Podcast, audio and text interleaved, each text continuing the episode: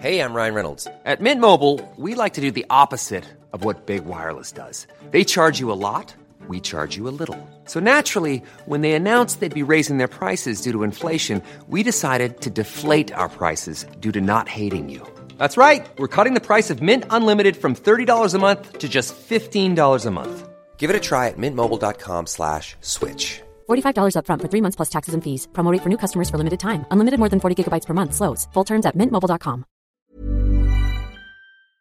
Je me méfie beaucoup de, de, de ce truc de projet personnel parce que Mhm. je, je vois que ça mine pas mal de gens. Il y a Bien beaucoup sûr. de gens qui sont habités par ça. J'ai pas fait de projet personnel. Comme si c'était un euh, fantasme obligatoire. En voilà, c'est ça. C'est comme si euh, t'es vide, t'es personne si tu fais pas de trucs personnels. Mais en même temps, moi j'ai appris à voir que dans le dans le travail de commande, il y avait des choses plus personnelles. euh, C'est juste. Et moi, il y a certains travaux de commande qui ont été fondateurs pour moi et où je me suis dit, bah là, t'as trouvé un truc personnel.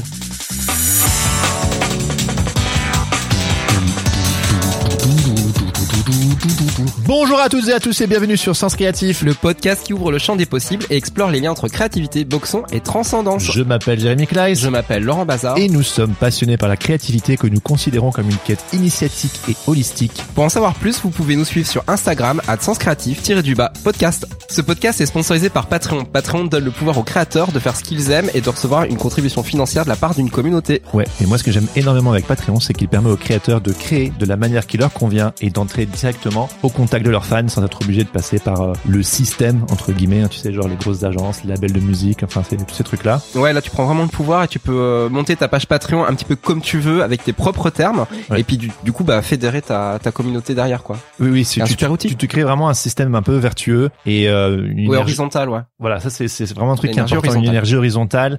On sort un peu de ce système euh, pyramidal où on est toujours obligé de, de, de demander l'autorisation. En fait, pas besoin de demander l'autorisation. On le fait à notre manière. Bah d'ailleurs sans Patreon, qu'est-ce que serait devenu la communauté Sens Créatif Je te le club. demande. Voilà, exactement. Merci Patreon. Donc, si vous avez envie de fédérer une communauté autour de votre projet artistique, quel qu'il soit, et que vous n'avez pas forcément envie de passer par euh, le système, Patreon, c'est peut-être bien la solution pour vous, et peut-être une bonne manière pour gagner de l'argent et vous faire du flouze. Voilà. Pour en savoir plus, vous pouvez visiter la page de Patreon euh, www.patreon.com. Exactement, exactement. Ceci étant dit, mon cher Laurent, comment vas-tu? Et bah écoute, euh, à part des épisodes Covid qui euh, qui chamboulent tout, parce que vraiment c'est le chamboulement, Oh, punaise, ouais. c'est le chamboulement et le boxon. Et ben on s'adapte. Par exemple, bah là on est en train d'enregistrer cette intro complètement à l'arrache. Oui, oui, oui, mais ça fait la, ça fait le, c'est le, le- la magie, la magie du podcast. Euh, On a trouvé les solutions. C'est pour ça qu'on est là aujourd'hui. Oui, oui, oui, ça a été galère de se retrouver pour pouvoir. On a eu plein de soucis techniques, mais bon, soit nous voilà au rendez-vous. Et Jérémy, aujourd'hui on reçoit qui? On reçoit l'incontournable Vincent Mahé. Ah trop bien. Et Vincent Mahé, si vous êtes fan d'illustration, vous le connaissez très probablement. Ça oui, fait... parce qu'on l'avait rencontré à Nîmes Illustre euh, l'été dernier. Ouais, ça c'était très cool. C'est une très très bonne euh, rencontre. On en parle au début de l'interview. Vous pouvez d'ailleurs réécouter le mini épisode Oui, en amont si voilà. vous voulez, si vous l'avez jamais écouté, écoutez le mini Il y épisode. a quelques, il y a quelques petites répétitions dans, ce- dans cet épisode. Aujourd'hui, c'est la version longue. Pas tant que ça en fait. Ouais, une, paire, mais Quelques-unes. euh, voilà. Donc et euh, voilà, Vincent Mahé, donc euh, illustrateur qui a beaucoup bossé euh, dans la presse, donc que ce soit la revue dessinée, 21. Oui, c'est un, illustrateur de commande. Voilà, il se définit, euh, il se définit comme ça. Ouais, ouais, ouais. Il a bossé pour le New Yorker, le Washington Post. euh, L'énorme campagne Kenzo qui, euh, qui a été diffusée Ouais, à la fin de l'année, qui est magnifique. Si vous avez l'occasion de voir ce- cette animation, elle est incroyable. très très cool. Ça c'était pour un petit peu la petite présentation de de Vincent. Alors dans cet épisode, on discute évidemment de son parcours et de ses origines familiales. On discute également de son passage dans les studios d'animation et il s'était spécialisé dans les décors. Et puis ensuite, en fait, il s'est lancé en tant qu'illustrateur freelance. Oui, on va donc du coup découvrir pourquoi est-ce que euh, après avoir fait des études en anime, soudainement tu te retrouves à changer de chemin? Euh, on discute aussi avec lui de sa fascination donc pour l'architecture Ouais, il et est de très, tout ce qui est très, urbain. très calé. oui. Ouais, ouais. bien on- son sujet. Gros passionné, gros, Passionné. gros passionné.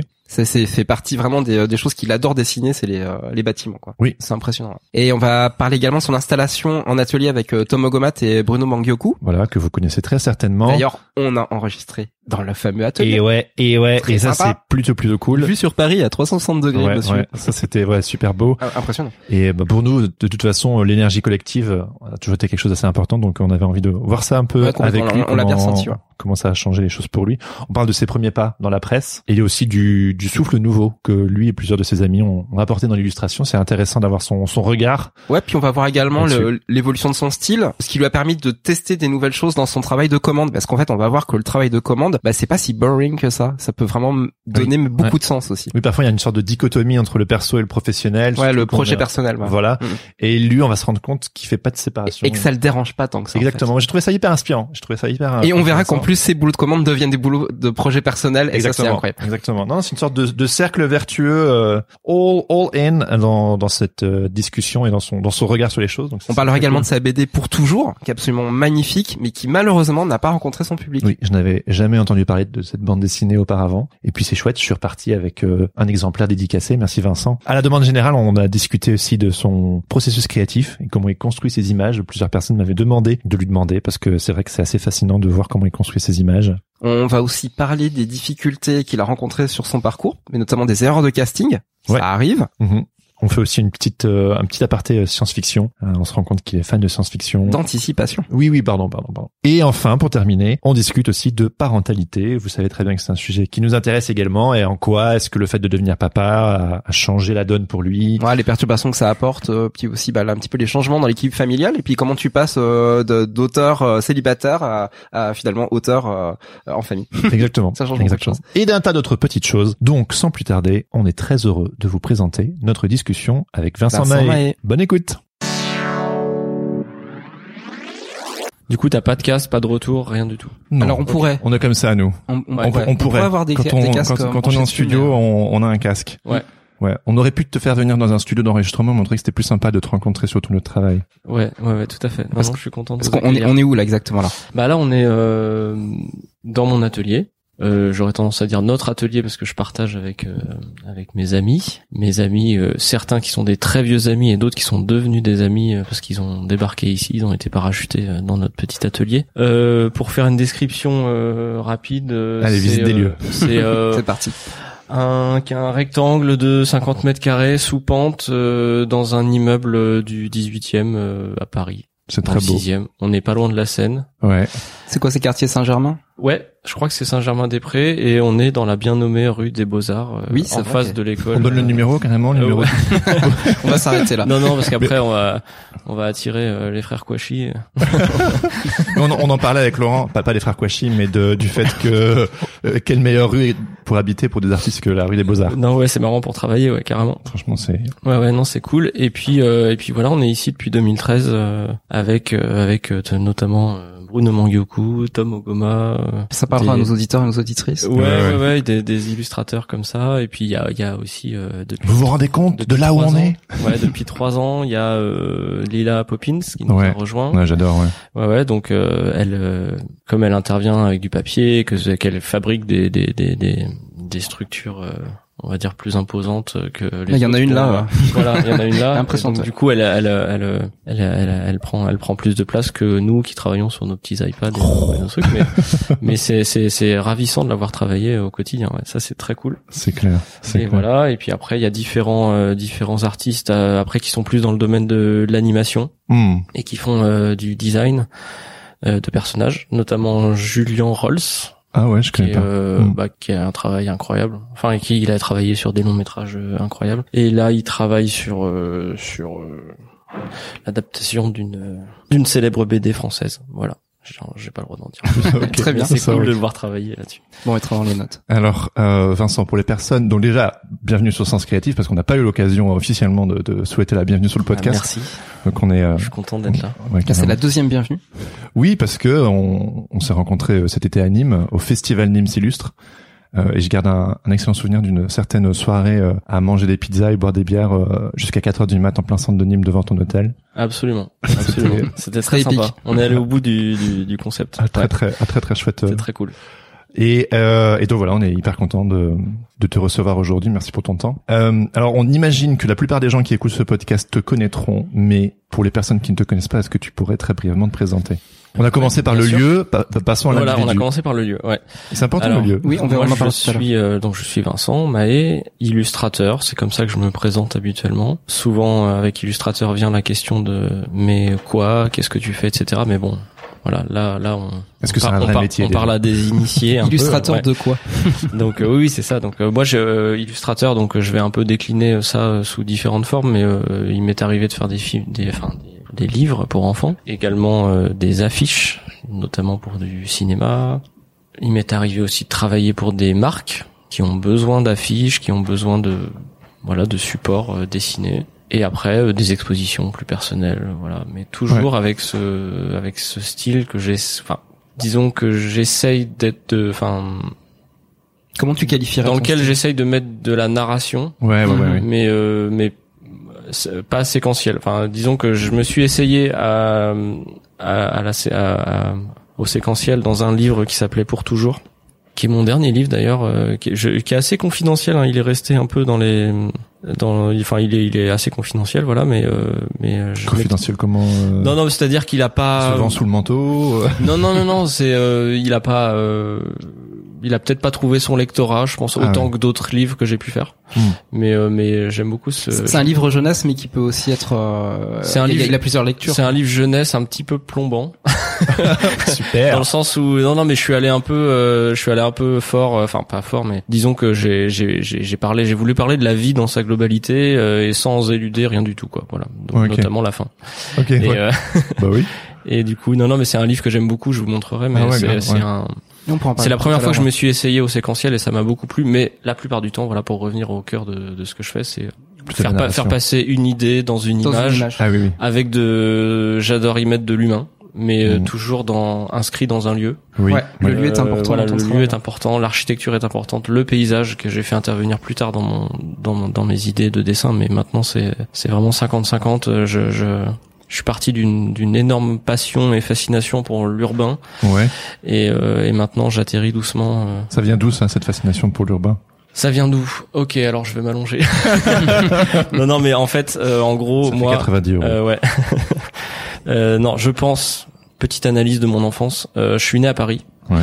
Et quand j'ai eu trois ans, mes parents sont partis en province. euh, pour, Bretagne euh, Ouais, en Bretagne pour ouvrir un restaurant. Et euh, et je sais pas pourquoi, mais moi je me suis toujours défini auprès de mes amis comme étant parisien. Ah oui. Voilà, C'était un truc, c'était moi je suis né à Paris. Ah oui, ok, ouais. Alors qu'en fait j'étais un breton. C'était euh, trop cool. Voilà, mes parents étaient bretons. Enfin voilà, ils sont bretons, ils sont pas morts. Et, euh, et donc du coup, je sais pas pourquoi. Voilà, j'avais une obsession, c'était je retournerai à Paris. Et du coup, je pense que via ce prisme-là de de- d'être parisien, je me suis intéressé à des grandes villes du monde. Je me souviens, euh, la petite souris une fois m'avait rapporté un livre sur euh, un livre de photos sur New York. Ah, elle est sympa Ça la petite souris. euh, Carrément. Ouais, ça m'avait euh, voilà. J'ai jamais quitté ce livre jusqu'à très tard dans ma vie euh, pour dessiner. Euh, quand j'ai découvert euh, Sazek, alors Ah oui. euh, énorme choc. Euh, Miroslav Sazek. Miroslav Ah Sazek, ouais. punaise, j'adore. Donc une série euh, pour pour resituer un illustrateur tchèque qui a fait euh, un livre par ville quoi. En gros, Ouais. et à chaque This fois is c'était London, This is London, Paris, This is. New York. Ouais, c'est ça. Et euh, bon, c'est c'est dans les années 60, entre ju- peut-être jusqu'à fin 70. Mais bon, moi à l'époque, je faisais pas la différence, tu vois. Et juste, en fait, c'était juste Ah, fascinant fou, de voir la, la la richesse. euh, Enfin, le premier que j'ai eu entre les mains que j'ai trouvé à la bibliothèque, c'était This is New York. Et euh, et je crois que je l'ai jamais rendu quoi. Enfin, je, l'ai- je, je l'ai gardé à la maison parce que c'était, euh, j'adorais ce livre. Puis voilà. Après, qu'est-ce qui a pu euh, Mais c'est-à-dire dans les livres de Miroslav, il y avait euh, ce- tout ce travail de l'architecture justement. Il dessinait les villes, les bâtiments. ouais, Ça a dû absolument, te. absolument. Et vu que t'étais, C'était toujours des scénettes où il y avait un personnage. Parfois, il y a, parfois il y a que un personnage quand il décrit des métiers, des choses comme ça. Mais, mais souvent, en fait, le personnage est, est inscrit dans un décor euh, et ça va en duo, quoi. Le, le, le personnage, le décor euh, ou le personnage, son véhicule. Et puis souvent, il y a des doubles pages assez, euh, assez. euh, et vu que t'étais à la campagne, mais que tu te rêvais euh, citadin, c'était genre les bâtiments, exactement. les buildings. Il y avait un truc. euh, C'est ça. C'est ça. C'est Tu, fait tu pour vois moi. des skylines Ouais. hein, dans tes rêves, ça. Ouais ouais non mais puis après j'ai euh, quand je suis arrivé en art appliqué euh, quand j'étais euh, ado euh, après j'ai eu euh, enfin j'ai découvert des architectes comme euh, Tadao Ando ou même euh, Mhm. enfin euh, Frank Lloyd Wright euh, Donc, tu connais mieux que moi. Corbusier Oui, oui. voilà, Corbusier, des- je ouais. connais. Voilà, moi. non non mais je- après bah, tout- sont- toute l'histoire de l'architecture du XXe siècle voilà moi ça m'a ça m'a happé quoi Ouais. et après euh, bah après euh, tout ça c'est Et après, t'as rajouté de l'humain dans Exactement, l'architecture. exactement. Parce qu'en fait, euh, pour décomposer un peu comment moi je suis arrivé là, j'ai fait les Gobelins. Ouais. Avec une forte envie de devenir euh, animateur, de devenir euh, designer de personnages, parce que ce sont les métiers rois euh, dans dans ce. Mais et il y avait des films, il y avait des films d'animation qui t'avaient donné un pourquoi pourquoi l'animation? Pourquoi l'animation? Euh, Pourquoi l'animation? Parce que j'avais euh, à l'époque, j'étais à fond dans les effets spéciaux. C'était la fin des années 90, ça commençait à arriver et moi Effects. ouais, enfin je trouvais ça génial ce qu'on pouvait faire euh, sur un plateau de tournage, j'achetais des magazines spécialisés de- d'effets spéciaux, j'allais voir un film juste parce qu'il y avait tant de plans d'effets spéciaux, enfin ça me ça me je trouvais ça dingue en fait, notamment pour créer des paysages urbains, enfin j'ai été hyper marqué par le cinquième élément euh, Ah des, oui, bah des oui. des films comme ça qui sont Bon, inscrits dans leur époque, on va dire, pour être Bien sûr, gentil maintenant. Mais, euh, Oui, mais c'était mythique, Mais c'était mythique, ouais, c'est ouais, c'est clair. Et puis moi, ce film, je l'ai vu 200 fois, quoi. Enfin, c'était.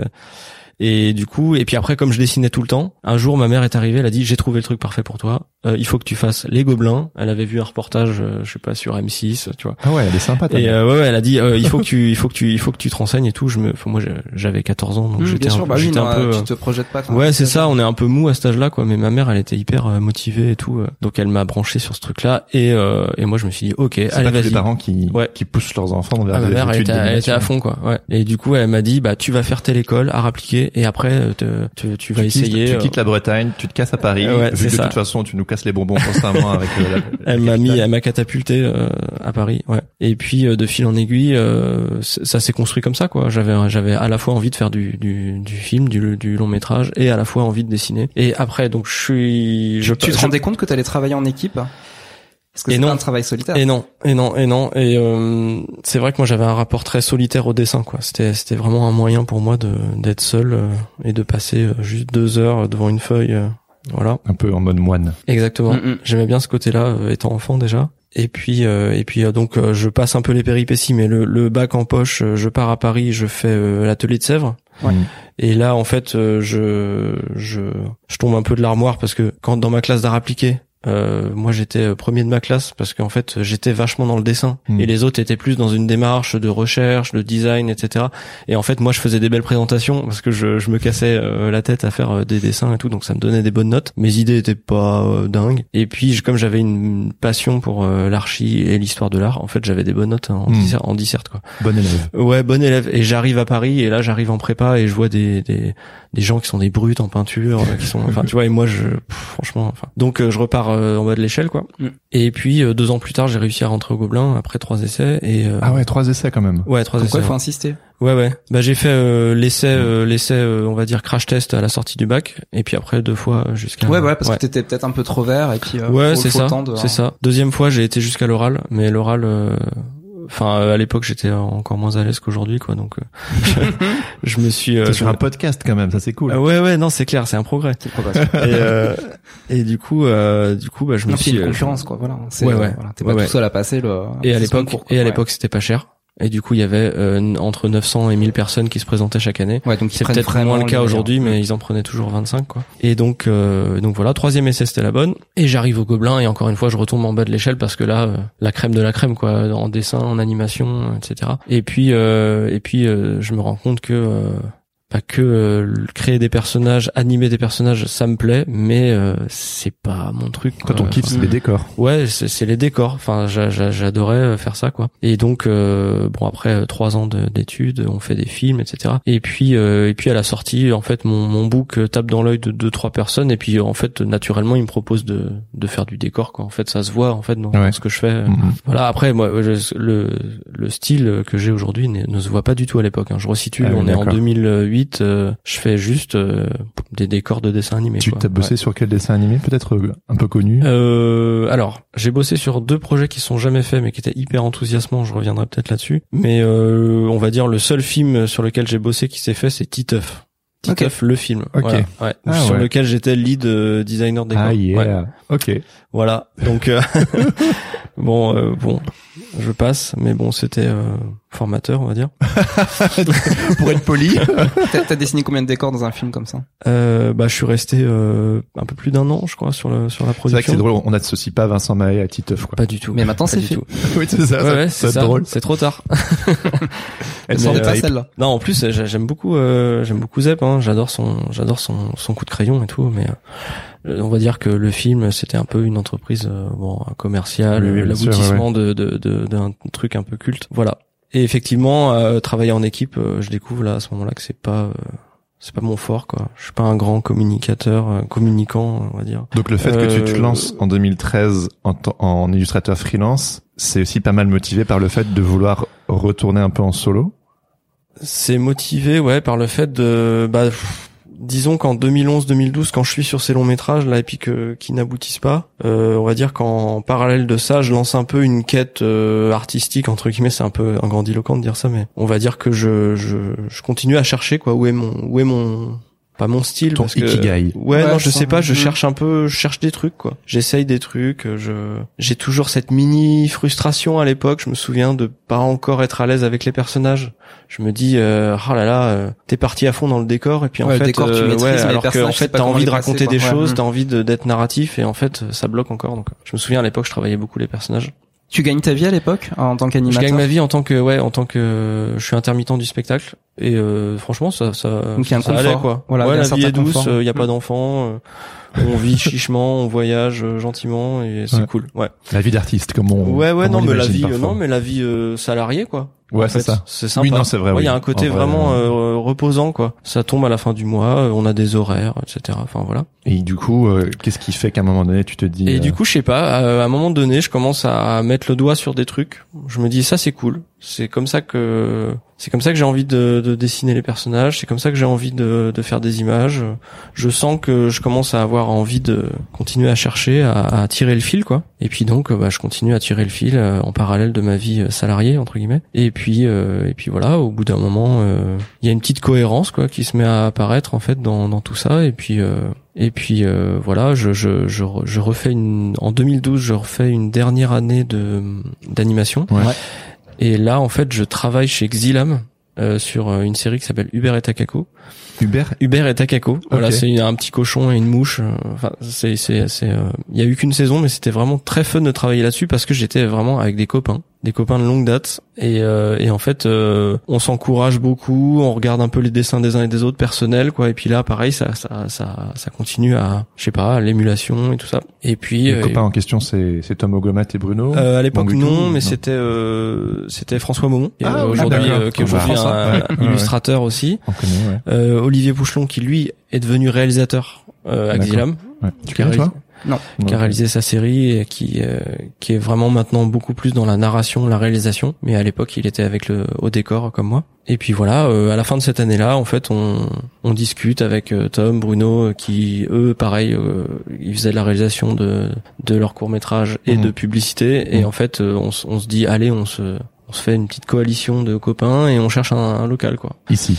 Et en fait, on a trouvé ici, ouais. ouais. Ah ouais, c'est ici vraiment que tout a commencé. C'est ici que tout a commencé. Ouais, ouais. ouais. C'est pour ça qu'on a du mal à partir. Still going strong. on, à se, disons que maintenant, on, Bah, c'est un bon spot, hein. C'est Ouais. difficile quand même de c'est un bon spot. ouais. mieux à Ouais, Paris. euh, On est super bien. On est super bien. Et, euh, Qu'est-ce voilà. que ce, qu'est-ce que ce, ce lieu, en fait, sur le sens créatif, on a bien parlé un peu de l'énergie collective, de, de la force du collectif, et qu'est-ce que ce lieu vous a apporté autant euh, individuellement que, que Collectivement. ensemble. Mm. Ouais. Euh, ouais, c'est une bonne question parce que euh, on s'en doutait pas quand on l'a fait, mais c'est vrai que ça, il y a eu un, il y a eu un, un petit quelque chose qui s'est passé ici. euh, je sais pas comment le effervescence. définir. Ouais, mais il y a eu une effervescence entre nous. On s'est beaucoup. Parce que pour, euh, pour, pour dire à nos auditeurs et nos auditrices, en- entre toi, Tom et Bruno, il y a quand même une connivence euh, graphique. Il y a un Ouais, ouais. univers en fait Il y a une qui, euh, école, qui est il y a logique, une quoi, une animation. école. Ouais. On vient de l'animation, donc euh, on a peut-être.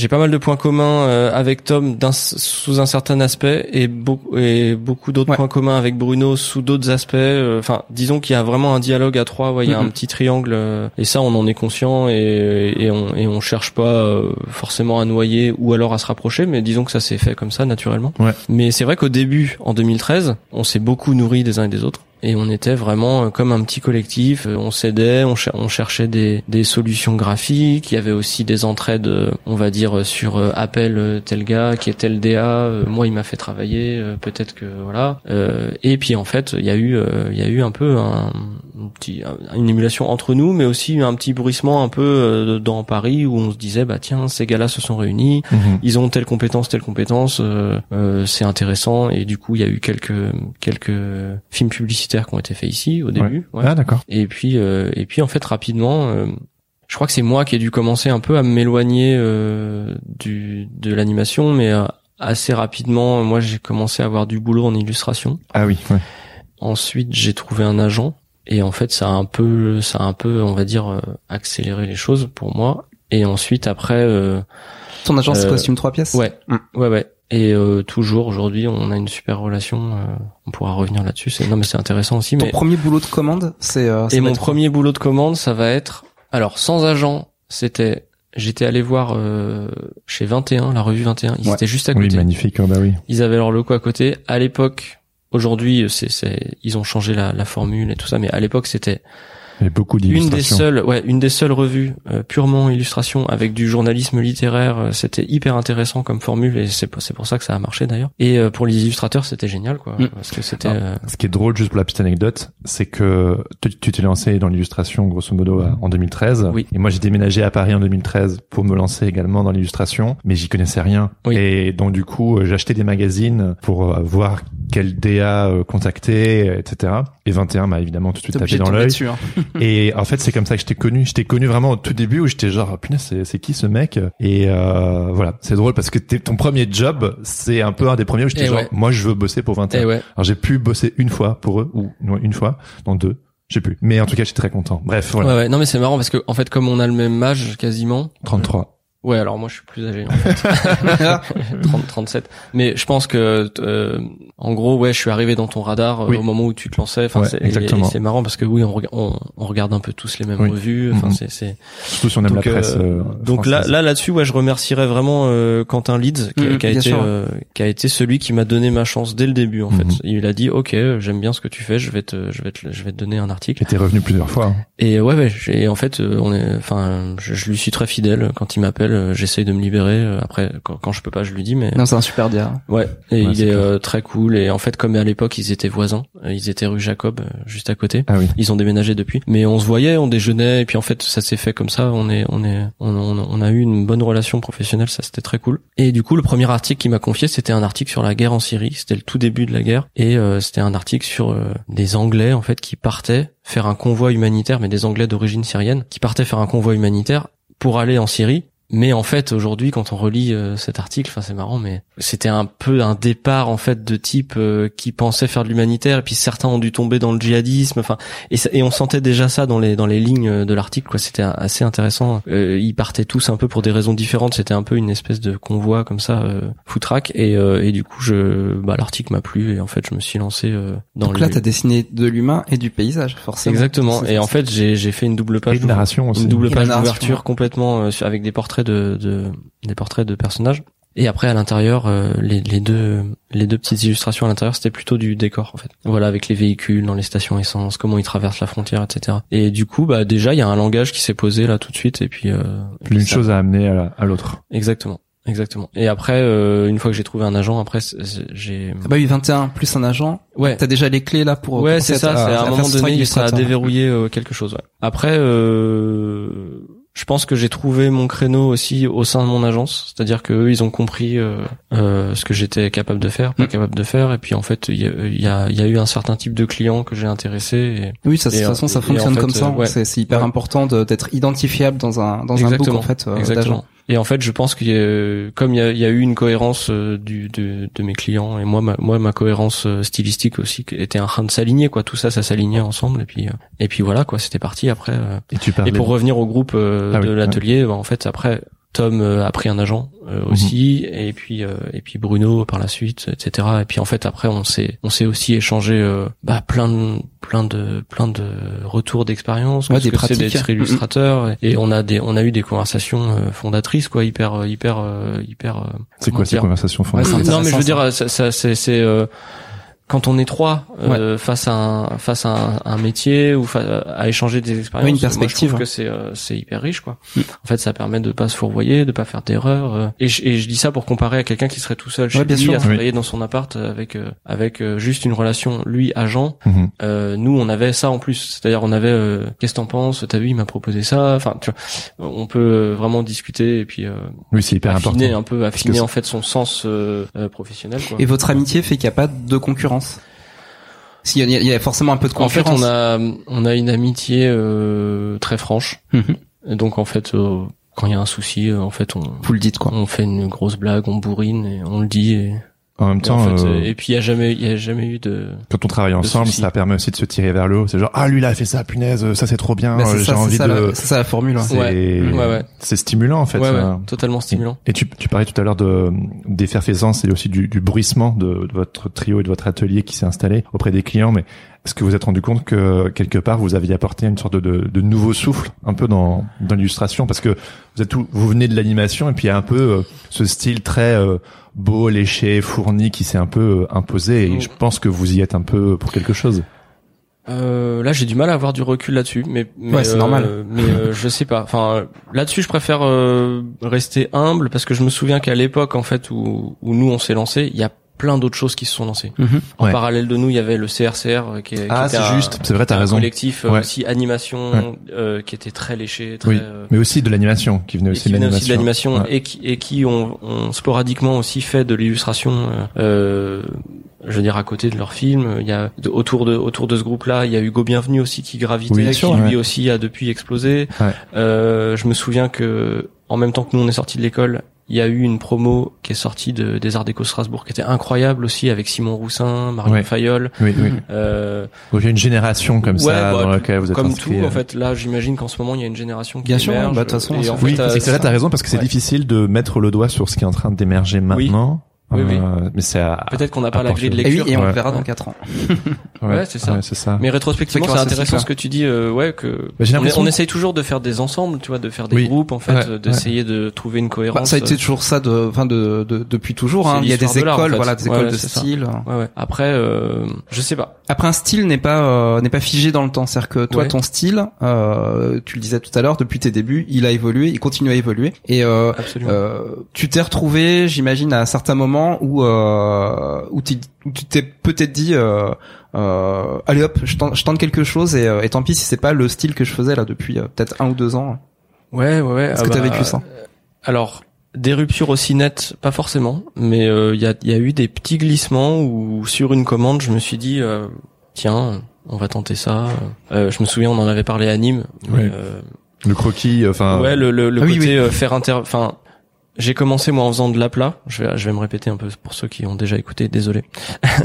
euh, j'ai commencé en faisant de, en faisant de l'aplat, et ensuite, moi parallèlement, je faisais beaucoup de carnets de croquis où j'avais cette ligne un peu rotring noire, euh, ligne claire. Et puis euh, des copains et puis les agents euh, ont été de bons conseils en me disant euh, quand même cette ligne, c'est dommage, elle est, euh, elle est très belle, euh, elle, elle apporte beaucoup. Pourquoi elle n'est pas présente dans tes travaux de commande? Parce que t'avais l'impression de te foutre de la gueule des clients. Exactement, exactement. Je me disais, je fais ça trop vite. Euh, c'est pas ce que demande le client. J'étais, j'étais encore vachement subordonné à ça parce qu'en fait, quand on commence, euh, on est. Tu projettes sur le ouais, client moi, j'avais, j'avais un peu cette position. Je suis, euh, je suis Je leur employé. service, Ouais. je suis votre subalterne.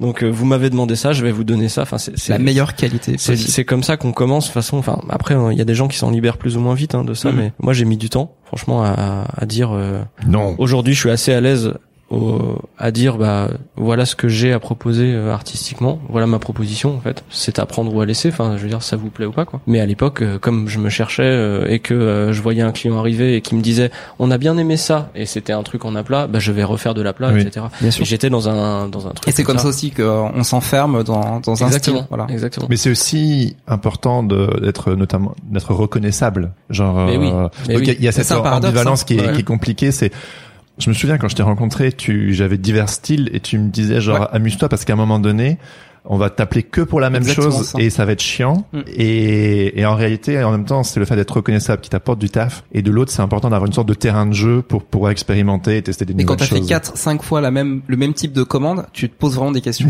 tu te dis, euh, est-ce que je vais continuer à faire ça longtemps, quoi. Ouais. Alors si ça t'ennuie, euh, Mm. ouais, il faut changer. Mm. Mais euh, mais à un moment donné, euh, c'est pour ça que moi j'ai- jamais eu euh, de cassure nette. Euh, Oui, non pas parce que je me méfiais d'être plus reconnu, mais en fait euh, je je j'avançais vraiment quoi, un peu en tâtonnant quoi. Et, et, et, et le fait de réintégrer cette ligne, ça a été sur une commande en fait où j'avais pas beaucoup de temps Mhm. et où euh, et où je me suis dit allez. Là, je vais, je vais faire un beau clean euh, noir à noir en noir et puis je vais juste remplir à l'intérieur euh, parce que là j'ai pas le temps. et on peut vraiment appeler ça de la ligne claire en plus, Ouais, parce que t'es vraiment dans c'était ça. ce... C'était, euh, je me dis, allez, euh, ça faisait quelques années que j'étais un peu, euh, j'avais un truc un peu RG-esque, on Ouais, va ouais, dire dans sûr. les visages et tout ça, et je me dis, bah tiens, euh, bon bah vas-y, on va assumer la case de BD, quoi. On va, on va faire la ligne claire. Et puis, puis après, comme j'avais, j'avais gardé j'avais une palette limitée de couleurs, ça Oui. j'ai toujours eu. Oui, oui, oui. Et en fait, euh, je l'ai gardé dans la ligne claire. Donc il y avait une sorte d'entre deux en fait. Et, et du coup, je donne, euh, je rends mon travail. Et puis euh, j'avais, j'avais vraiment l'impression de m'être moqué du client quoi. Et, et en fait, euh, bah, ils ont adoré. Et, Je, après, continué. une mini parenthèse. Oui. Est-ce que tu connais l'illustrateur belge Jan van der Wacken? Euh, Parce qu'il alors, fait de la ligne claire, beaucoup d'architecture Ok. et aussi des palettes limitées. alors j'ai, j'ai Jean très- van der Wacken, je vais Ouais. le dire à la française. Ok. Ça te dit quelque chose?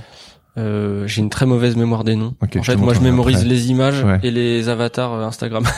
Mais après, les noms, en fait, euh, c'est le dernier truc que je mémorise. Mais euh, Ok, ok. ok, on Non, regardera. non, t'inquiète, ouais, Avec plaisir. qu'on parle de ligne claire, ouais. Je suis toujours friand de, de découvrir. Ah bah l'école belge, Oui, oui, est oui, énorme tu quoi. connais Ouais, ouais. Euh, Ah bah oui, oui. Culture du bâtiment. Totalement. Moi, tout ce qui est euh, comment il s'appelle, euh, toutes les couvertures de Monsieur Magazine, euh, Flock. Voilà. Ah, Flock, bien sûr. Euh, Flock, j'adore. Flock, c'est magnifique. Euh, Tête Benoît. Puis il a, il a, enfin, ouais, puis il a fait, ouais. Flock, il a fait beaucoup aussi d'affiches de films. Enfin, Ouais, c'est- ouais. Ah, Flock, c'est- euh, Flock, c'est euh, d'une élégance. euh, Ouais, voilà, c'est vraiment l'élégance, puis c'est la, la capacité à, Je connais pas. à- à- bah, on, on te montrera. Non, non, mais je pense que tu as déjà vu. Euh, il c'est fait la capacité à, à, la, à la fois ouais. l'architecture et l'humain, quoi. Il est capable d'accord. des deux, quoi. Donc ça, ça a été euh, énorme influence pour moi, ouais, Flock. Et puis, euh, et puis ouais, bah forcément après les grands RG, euh, Jacob, euh, Bien sûr. voilà. Et puis, euh, et puis après des références plus plus plus récentes, quoi. Mais euh, Chris Ware notamment Oui, ouais, j'y aux pensais, ouais. États-Unis, euh, Daniel Close, voilà. Ouais, oui, bien sûr, ouais. Euh, aussi, bah, après là, c'est c'est c'est- on s'éloigne peut-être un petit peu plus de ce que moi je fais, mais Mais, mais ça mais pourtant, Chris beaucoup. Ware est, est important pour toi. euh, totalement, ouais. Ouais. totalement, ouais. Pourquoi? T'es fan. Euh, ouais, je suis un gros fan. Ouais, ouais, je, je rate rien de ce qu'il fait. Euh, bah déjà au niveau de la narration, c'est c'est incroyable quoi. Euh, Le côté, euh, je trouve qu'il a il a il a une il a une espèce de réflexion euh, complètement holistique quoi de, de Ouais. la vie. Et souvent du- sans dialogue. Du, ouais, du temps. de c'est euh, moi j'adore ce genre d'œuvre en fait qui qui qui sont qui essayent d'être totales. On, on Et- retrouve et- ça et- dans, excuse-moi, on retrouve ça dans pour toujours. Hein. C'est euh, Ouais. Ouais, cette ouais. Ouais, ouais, et, et il peut être peu. assez déprimant aussi, Chris Ware. Donc, Totalement, Du coup, tu ouais. me dis que ton dernier bébé, euh, enfin, ton livre, il est un peu déprimant. Tu Ouais, t'es ouais. dit, allez, je le fais à la Chris Ware. Très Waresque, ouais, c'est ça, exactement. Mais euh, ouais, ouais, moi ça me fait pas peur ce côté-là, euh, ce côté un peu plombant comme ça. Mais c'est vrai que je- la plupart des gens à qui j'en parle euh, me disent ouais c'est très beau, mais bon c'est hyper plombant, c'est euh, Donc, comme si c'était c'est que contradictoire. des hein. destins horribles, c'est que des et puis le type est assez euh, froid comme c'est une sorte Chris de Ware. Chris Ouais. Ware, oui, Oui, oui, oui, oui. c'est euh, connu une pour sorte ça. de robot quoi. Mhm. Ouais. Mais euh, mais mais mais euh, énorme cerveau quoi. Tu Ouais. vois, le mec il enfin il a une espèce de réflexion sur l'archi sur l'histoire de son pays. Tu vois, enfin, qui fait intervenir par goutte comme ça. Enfin, c'est fou, quoi. Et puis, euh, il fait tout à la main. Et puis Oui, il fait, graphique. il fait tout à la main, mais ça, c'est un truc de fou. Parce que quand tu Ouais. vois, tu te dis, c'est l'illustrateur, c'est pas possible. Non. Et non. Tirling. tout à la main. Plume. Ouais. Ouais, c'est un véritable artisan, un crafter. Ouais. C'est ça, hein. Ouais. D'ailleurs, en parlant de, de craft, est-ce que tu pourrais un peu nous parler de ton, ton processus créatif? C'est-à-dire que quand on observe ton travail, on sent, euh, c'est très cinématographique, les, les cadrages, on sent vraiment euh, que tu as fait de l'animation. Et on aurait aimé savoir comment tu penses et comment tu, tu construis tes images. Ok. Euh, C'est la minute tuto. ouais, alors, c'est ça. Alors, étape 1, casser les œufs, euh, farine. Euh, non, non, alors, petite recette. Ouais. Euh, non, bah, alors, disons Oui, tu que, aimes la gastronomie, donc euh, voilà, ouais, ouais, on va faire comme une recette. Disons que, effectivement, comme j'ai fait, je suis passé par l'animation, on va dire que je, vais avoir une approche euh, assez euh, de cadreur, quoi, en fait. C'est-à-dire que, bon, bah, le, si, même si le format c'est un A4, donc on n'est pas du tout sur un écran ou quoi, mais si le format, par exemple, c'est un A4, je vais euh, sortir mon carnet. euh, J'appelle ça mon carnet poubelle, mais c'est en gros c'est euh, les pages que je remplis quoi. C'est, Mhm, je mhm. vous montrerai après, mais c'est c'est euh, là où je gratte toutes mes idées euh, pour chaque début de projet quoi. Et en fait, je fais je je je, je vais faire un A4 mais qui va faire euh, 5 cm de haut euh, sur euh, 3,5 4 Donc, de C'est large ton thumbnail. et je fais du ouais du thumbnail comme on dit et puis en fait, je vais en faire 10, 20 jusqu'à ce que je trouve euh, la bonne compo. Euh, au début, ça va être hyper charbonné euh, et puis euh, alors je cherche euh, comme un comme un cadreur, c'est-à-dire je me dis est-ce que j'ai besoin ici d'un overlay euh, qui passe devant euh, est-ce que euh, voilà est-ce que dans le fond il y a ma ligne d'horizon? Enfin je- voilà je, je fais euh, et je et, et je fais pas forcément de dessin technique à cette étape-là on va dire ça va être purement du blocking comme on dit quoi. C'est-à-dire je cherche par masse je cherche vraiment par la- c'est vraiment de la pure compo. Après on va dire je vais sélectionner là-dedans euh, un ou deux cadrages euh, ou une un- un- une ou deux idées qui me plaisent.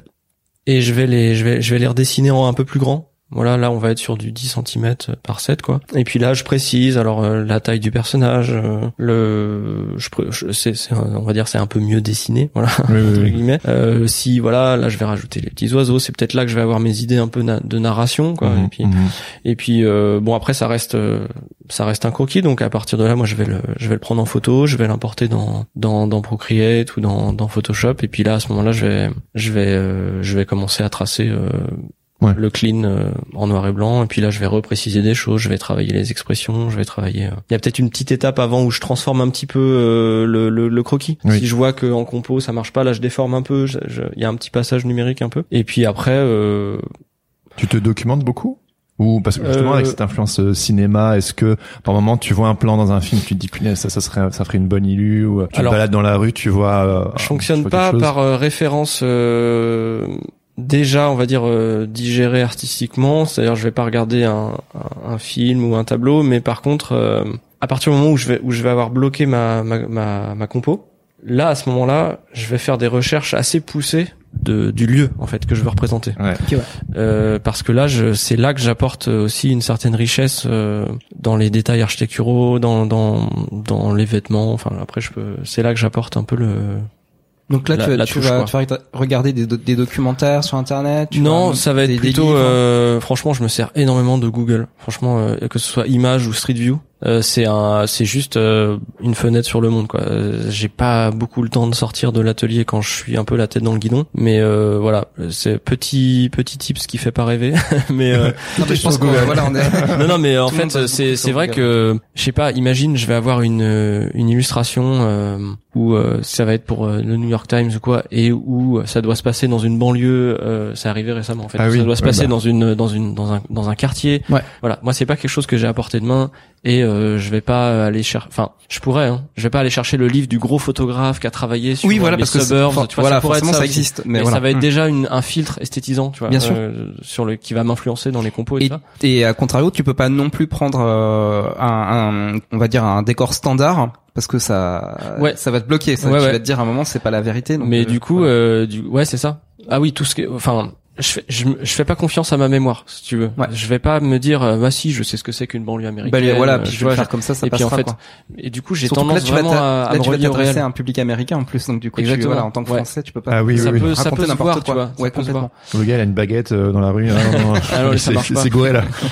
Non, mais je sais pas, ouais, typiquement les les banlieues américaines, il y a peu de gens qui marchent sur les trottoirs, par exemple. Tu vois, il y a, il y a Oui, des petits vide. détails comme Mmh. ça, c'est vide. Enfin, C'est vrai que c'est le genre de choses auxquelles on pense pas. Bien sûr, les gens restent chez eux quand ou ils quand- arrivent en quand- voiture. quand je on- représente, la voit pas dans la rue. ouais, quand je représente la rue à Paris ou la rue en Europe, C'est dans les je sais que je sais que il y a pas mal de Mhm. vélos, des trucs comme ça.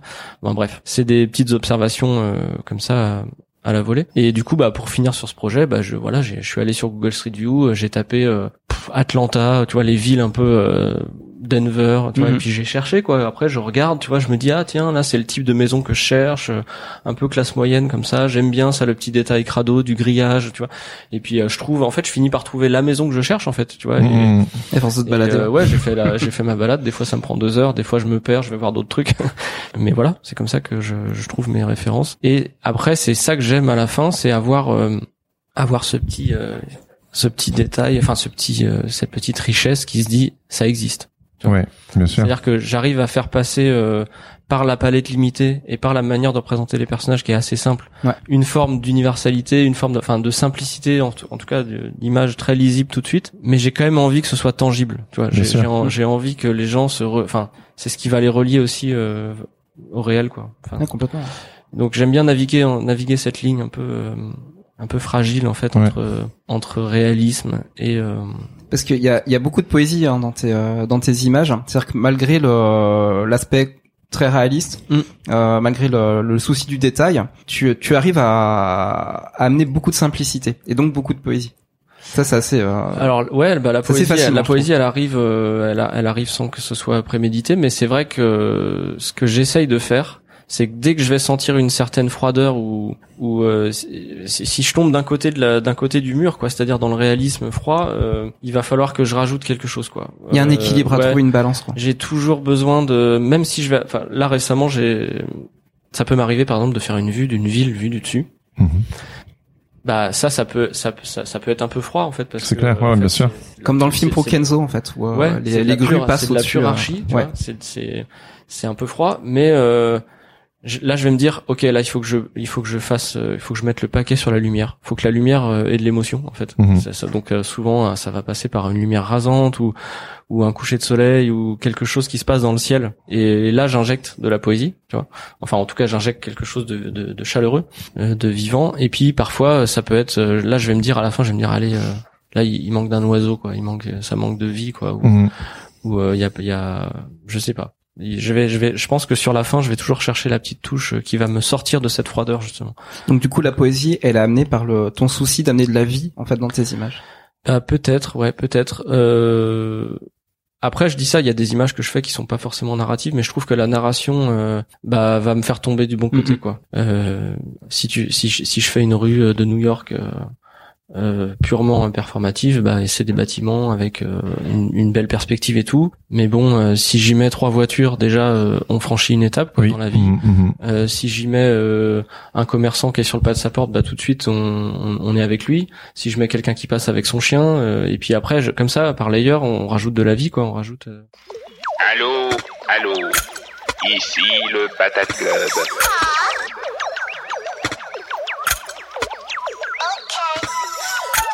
Et nous interrompons quelques secondes cet épisode, car si vous êtes encore là, ça veut probablement dire que cet épisode vous plaît. Et si c'est le cas, pourquoi ne pas venir en discuter sur le Discord Sens Créatif, qui est gratuit et ouvert à tous. Vous pouvez aussi soutenir financièrement le podcast en vous abonnant sur Patreon. Ça nous aiderait énormément. Et ainsi, vous deviendriez membre du Patate Club, histoire d'accéder à des tonnes de bonus. Pour en savoir plus, cliquez sur le lien présent dans la description de l'épisode ou attendez la fin. Un ou une membre du Patate Club vous expliquera tout. Allez, retour à l'épisode. Et puis parfois tu vas dans le cosmos, où tu fais des Ouais. illustrations euh, Ouais ouais. dans l'espace. Bah alors ça c'est un ouais un autre euh, un autre une autre de mes de mes passions. T'as fait un hommage à Carl La science-fiction?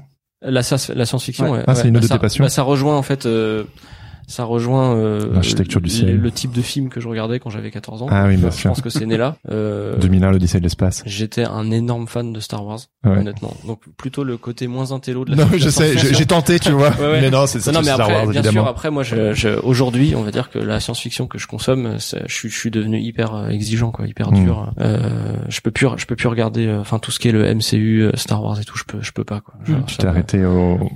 Ouais, non, mais le, le début des films de super-héros, tu vois, à ce moment-là, j'ai fait. Ah oui, Oh, moi j'en peux plus ouais, non plus. J'en ouais. peux plus. euh, Quelqu'un qui partage euh, ma on va dire que ils, ils Ah m'ont ouais, per- je... ils m'ont perdu au, au Avengers, tu vois. C'est ça. Quand ils étaient Ouais, à plusieurs pareil. et qu'il y avait des trucs qui venaient de l'espace et tout, j'ai Ouais. fait, ok, j'arrive plus, je comprends Ouais, moi non plus. J'ai vu le premier des Avengers, j'ai adoré, je me suis vraiment éclaté. Et puis après, j'en pouvais plus. Après, c'était l'overdose. Ouais, voilà. Ouais, moi j'ai plus kiffé un Interstellar que. Ah ouais, non, mais Interstellar, Ouais, exactement. euh, c'est Tu vois, clair. Interstellar, Arrival aussi Mm. de, de, de Denis Villeneuve, j'adore. Mhm. Ce genre de SF un petit peu Villeneuve. ancré dans le réel, comme ça, moi, Mhm. je, je, je, je suis très friand. Alors, euh, qu'est-ce que t'as pensé du dernier euh, de Dune? D'une, euh, bah, Attention, alors touchy. qu'est-ce que j'en ai pensé? Je vais donner un Vu que t'es exigeant. euh, bah, DA euh, très très belle, voilà, très léché, un petit peu froid. Je trouve que ça peut manquer de vie un peu, notamment euh, dans la ville euh, sur Arrakis. Là, je trouve ça un petit peu, un petit peu maquette. Ouais. Mais en même temps, euh, si je me souviens bien de la lecture de Dune, quand, j'avais 18-20 ans, euh, c'est c'est c'est un livre qui est très froid, qui est très Oui. hiératique comme ça. Tu vois, c'est très euh, les grandes familles. Tu vois, c'est c'est très, enfin, c'est très euh, c'est très comme ça. euh, Il y a une noblesse un peu. euh, Oui, il y a pas un soin qui est porté sur la, la non, non, populace. hein. ouais, c'est ça. tu vois, il y a pas, euh, ah tiens, le petit commerçant Non, non. en bas, tu vois. genre, C'est- pas l'esprit du. Ouais, non, c'est pas. euh, donc, euh, j'ai trouvé ça très fidèle et franchement, je me suis régalé. Voilà. Ok. voilà. Super. Et, et, euh, et, euh, Moi, j'a- j'adore son travail sur Blade Runner euh, 2049. hein, je- très très belle DA aussi. Ouais, ouais, ouais, ouais. Ce film est magnifique. Et pourtant, il y avait c'était casse-gueule au, au possible. Ouais, Et il s'en est sorti euh, Ouais, ouais. haut la main. très belle DA et puis euh, aussi euh, très, enfin, belle musique. Je trouve que l'emballage est très bien. Après, toujours sur le scénario, je trouve que bon, c'est Oui, oui. c'est un petit peu plus Mhm. creux, mais voilà. Et donc, euh, donc ouais, l'espace en fait. Mais je m'intéresse aussi pas mal à, à au, au- à, à ce qui se passe en fait en ce moment dans, le- dans le spatial. Mhm, bien sûr, ouais, c'est Ah oui. c'est- c'est En fait, c'est- c'est la, c'est- la c'est- La course au... je, je vais pas faire, si si vous voulez, si je, si je me lance dans un truc de science-fiction, dans une image de science-fiction, je vais pas faire l'an 10 000, quoi. Ça, ça m'intéresse pas trop de faire des vaisseaux euh, à la dune, justement, Mhm. en forme de libellule et tout ça.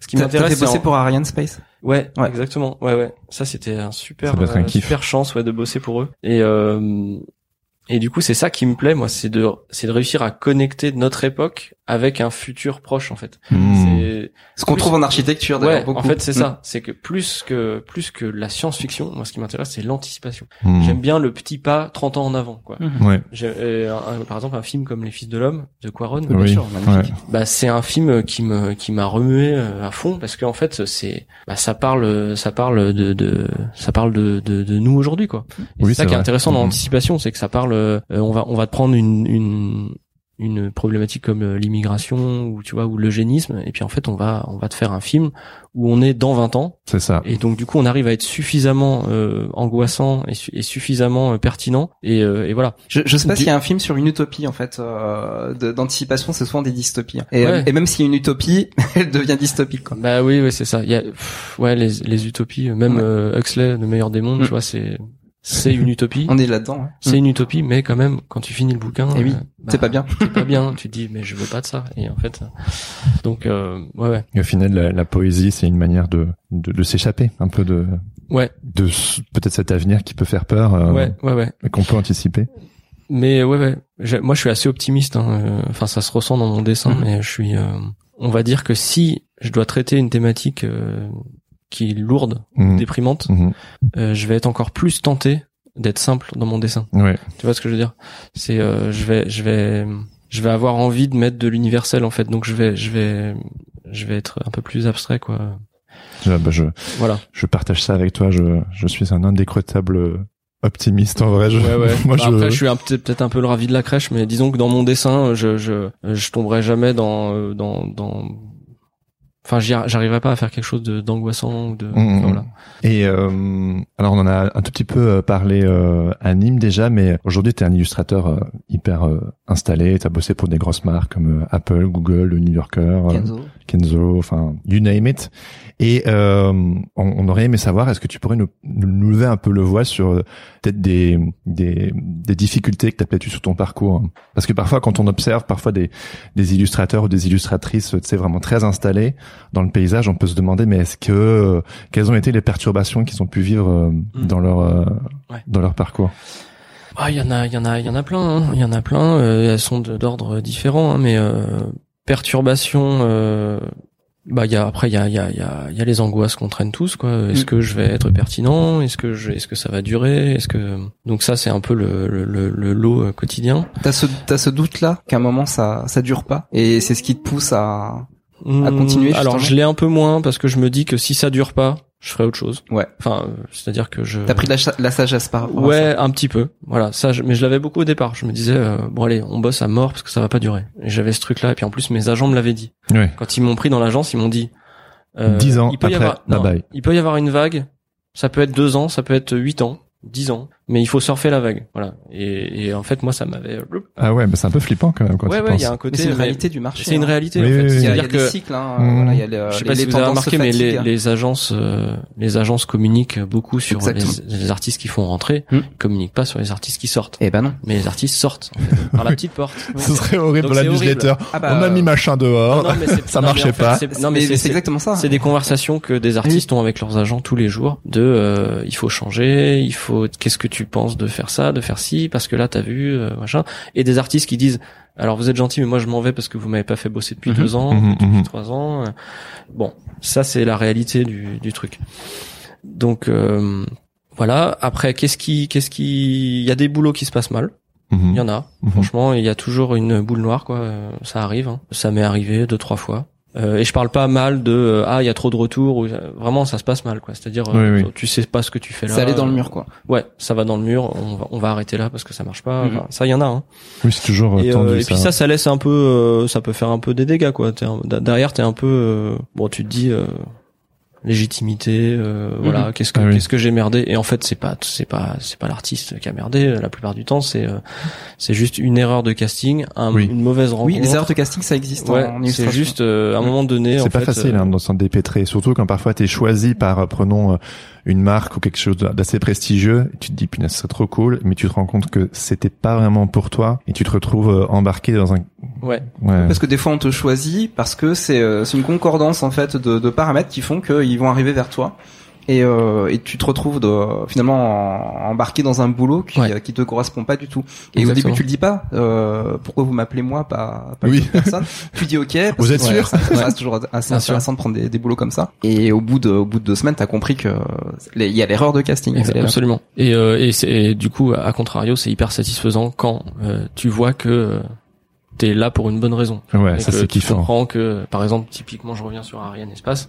Moi, quand euh, quand on m'appelle euh, pour ça, je dis bah ouais, banco, on va faire un truc ensemble, ça va être super. Là, ça euh, fait puis, sens, c'est l'alignement. Ça fait sens. euh, je sais pourquoi vous êtes venu, euh, voilà. Et puis je je- j'arrive à voir à peu près ce que vous cherchez. Et pourtant, ce projet-là, j'ai fait énormément de sketchs. C'est-à-dire que, mais à aucun moment je me suis dit, il y a une, il y a, il y a- j'ai rien à faire là. Mais c'est juste après, c'est les aléas de, du client, quoi. Après, il y a- Ouais, ouais, ouais. mais c'est pas, c'est pas un boulot qui se passe mal, ça. C'est un boulot qui est plus compliqué que prévu, quoi. Mais Tu, tu te sens comment toi dans le dans la commande en fait? Parce qu'en fait tu fais énormément de commandes. Ouais. Euh, T'as des projets en tête, mais tu te retrouves à faire beaucoup de commandes. Des projets perso, Des tu veux projets dire. personnels, voilà. Mm. Et tu te retrouves à faire beaucoup de commandes. Euh, comment tu te sens là-dedans? Euh, C'est quoi ton positionnement et puis comment tu le vis? Ouais, alors ça, Il y y a un- une, il y a un mythe hein, de, du, du projet personnel, de sortir Ouais, ouais. des, euh, D'artiste auteur. euh, auteur, sortir des Ouais, ouais. livres, euh, quand on en parlait Après, en off euh, euh, juste avant, le côté euh, commercial artist, le Ouais. côté illustrateur de commande. euh, Ouais. Alors ouais, ouais, être ouais, kiffant, moi hein. j'ai pas encore. euh, disons que j'ai pas, j'ai pas. euh, je me méfie beaucoup de, de, de ce truc de projet personnel parce que Mhm. je, je vois que ça mine pas mal de gens. Il y a Bien beaucoup sûr. de gens qui sont habités par ça. J'ai pas fait de projet personnel. Comme si c'était un euh, fantasme obligatoire. En voilà, c'est ça. C'est comme si euh, t'es vide, t'es personne si tu fais pas de trucs personnels. Mais en même temps, moi j'ai appris à voir que dans le dans le travail de commande, il y avait des choses plus personnelles. euh, C'est juste. et moi, il y a certains travaux de commande qui ont été fondateurs pour moi et où je me suis dit, bah là, t'as trouvé un truc personnel. Et pourtant, euh, bah c'était une commande, c'était euh, une marque de valise ou tu vois, enfin c'est pas très reluisant, mais en fait, euh, Alors ce boulot-là, juste incroyable, c'est pour, Ouais. pour bagagiste. Hein. Ouais. Euh, T'as fait en fait des euh, des images en fait de, de villes en fait du monde Ouais. entier. Ouais. Et c'est complètement dingue. Moi, j'adore ce. et ce- c'est un de mes trucs boulot. les plus personnels justement. J'ai- J'ai pas de mal à le dire. J'ai, ils sont venus me voir en disant, euh, on va créer une série de stickers euh, qui fait le portrait d'une du, du- de, de, de ville, en fait, de, de ville où. on- Pour Tokyo, t'as fait le, le quartier de Ginza. Et écoute, quand j'ai vu ton image, savais où c'était. Ouais, j'ai ouais, vu tout ouais, de ouais. Non, non, mais en fait, c'est, c'est- j'ai voulu tout faire à hauteur de rue, en fait. Mm. Tu vois, genre, tout, je, je me suis dit, euh, quand on est euh, un touriste euh, avec sa valise, on déambule et en fait, euh, euh, je vais pas faire des panoramas, quoi, parce qu'on passe pas sa vie en haut de la Tour Eiffel ou en haut de Haropongi, Ah en haut d'une tour. Tu vois, Ouais, c'est, non, un- mais c'est complè- toujours un moment dans les voyages, C'est- en fait, où t'as un ouais, panorama, c'est un tu vois. super angle qu'on t'a pris parce que c'est vraiment euh, des, euh, des endroits où on, on va reconnaître la ville, Ouais. mais c'est pas des bâtiments euh, mythiques en fait de la ville. Ouais. Ce sont des bâtiments qui sont très euh, À très vivre, en fait, standards, ouais. citadins.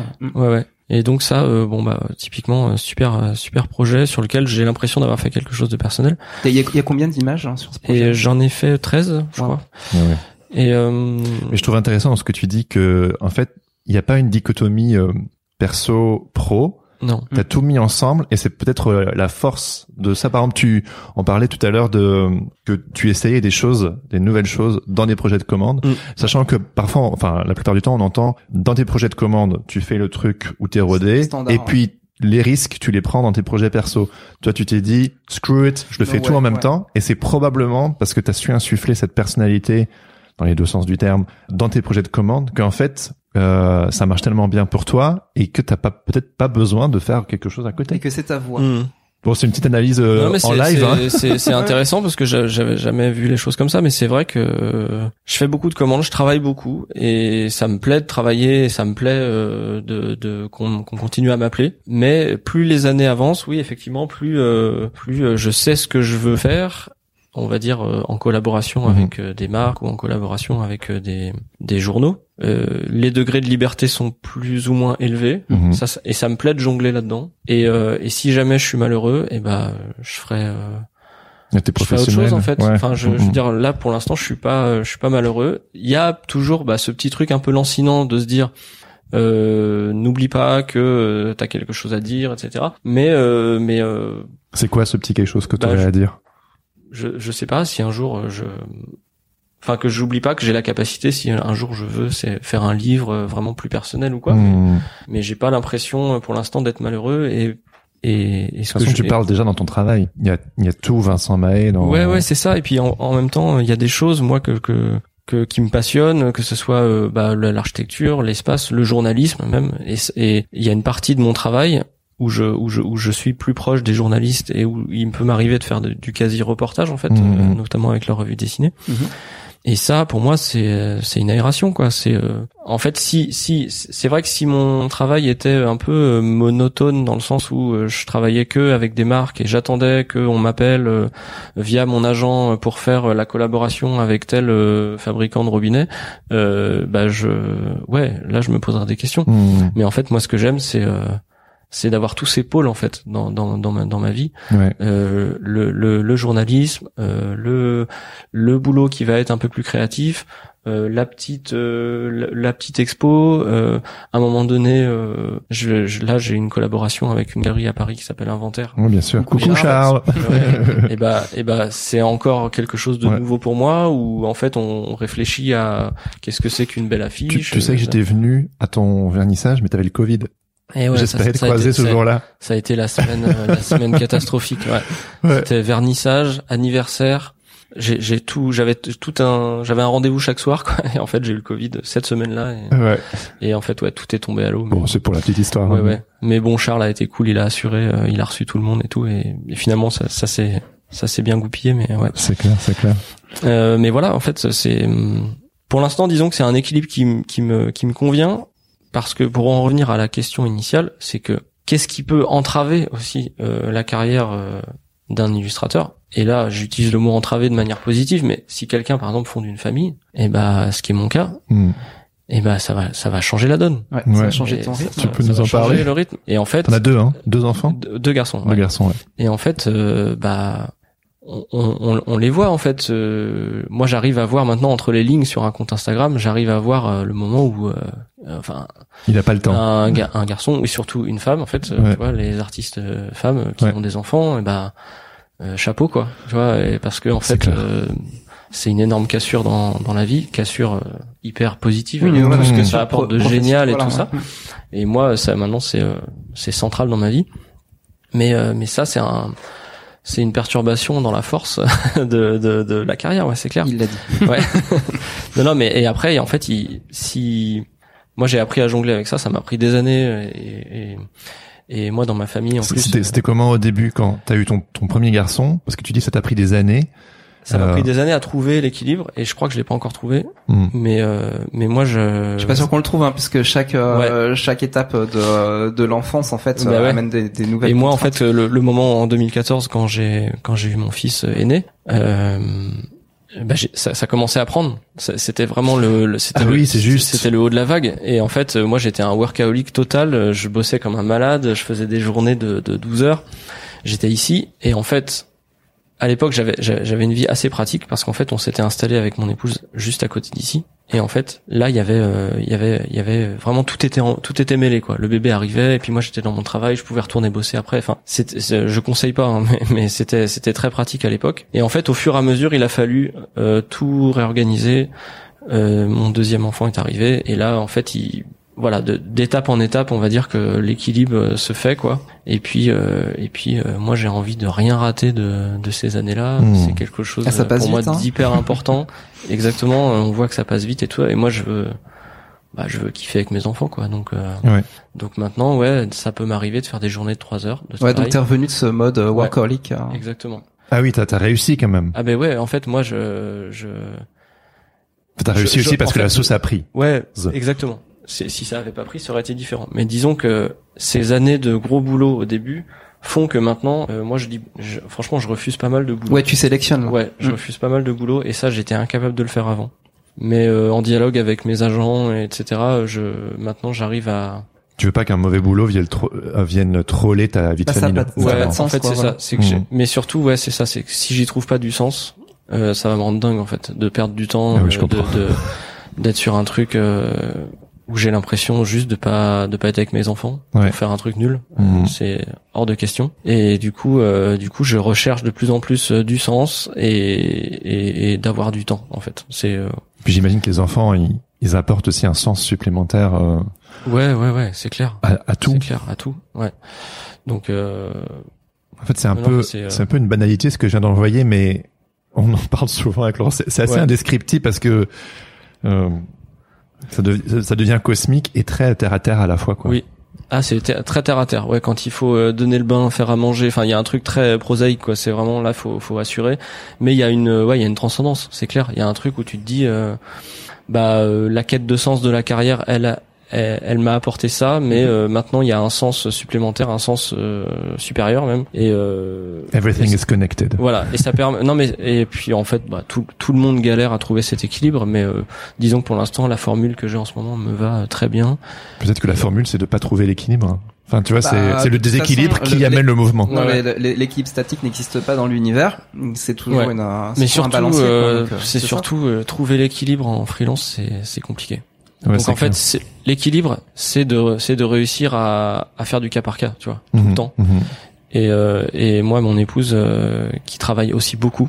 En fait, c'est ça la particularité de notre famille aussi, c'est que on a un balancier entre elle et moi permanent parce qu'elle, elle est réalisatrice de séries Ah oui, d'accord. et euh, du coup, elle travaille énormément, mais par période. Il peut y avoir des tournages, Ah oui. des périodes de storyboard, des périodes d'enregistrement en studio. Enfin, pour elle, dans sa vie, il y a des impondérables, et il va falloir que je sois là, en fait, à ce moment-là.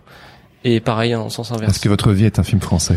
Eh bah un peu, un peu. Il y a des, il y a des, il y a des claquements de porte. Il y a des, non non Il mais n'y a pas de fait- musique, euh, c'est un peu un film d'auteur. Ouais ouais. Ouais, j'aime- j'aimerais bien, ouais, j'aimerais bien que ce soit un Romer, ouais. Pas mal. Mais euh, non, non, mais je, je, je, je, tout ça pour dire que ouais, en fait, c'est, c'est un peu une conversation permanente en fait euh, à avoir Ouais. pour euh, pour réussir à sauver du temps et sauver du temps pour les bonnes choses. Voilà. Mais moi, j'ai tendance à, j'ai tendance à pas aimer perdre mon temps aujourd'hui pour des choses qui n'ont pas de sens. Voilà. Et et euh, après, on trouve du sens chacun dans dans Dans des choses dans différentes. des choses différentes. C'est-à-dire, il y a des, il y a des illustrateurs qui vont regarder euh, mon compte Instagram et qui vont se dire bon bah, il y a pas beaucoup de sens. Il y en a d'autres qui vont se dire c'est c'est très bien. Enfin voilà. Après c'est chacun Ouais, bien chacun sûr. fait sa sauce quoi. Mais disons Ouais. que moi ça, ça me convient, euh, ça me convient bien en fait. Ouais. euh, ouais. En. En parlant d'équilibre, si tu le veux bien, on a euh, tu les as rencontrés à Nîmes. Euh, le podcast il est soutenu par euh, des personnes qui nous soutiennent financièrement sur Patreon. C'est le, les membres du Patate Club, du World Famous Patate Club. Et on leur a dit qu'on allait t'interviewer. Donc on leur donne toujours la possibilité de poser des questions en amont. Ok. On en a euh, sélectionné quelques-uns. Donc euh, on va y aller. Tu, tu poses peut-être la première Ouais, bah, la première question, euh, elle est de la part de, de Florent. Arrives-tu à refuser certains projets? On en parlait tout, tout à l'heure. Comment gères-tu les moments où tu as besoin de repos? Euh, mal. non, non, mais alors euh, oui, j'arrive à refuser des projets, comme je disais, bah, de mieux, de mieux en mieux. Euh, disons qu'un projet euh, où un projet où il y aura pas beaucoup de sens, je vais, je vais, je vais refuser. Et est-ce que j'arrive à faire l'équilibre?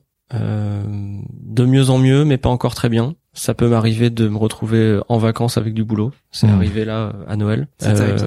ouais. Ça c'est Ouais, chaud ouais. pour la, la vie de famille aussi. C'est pas facile. Et t'as Ouais. pas pu refuser celui-là.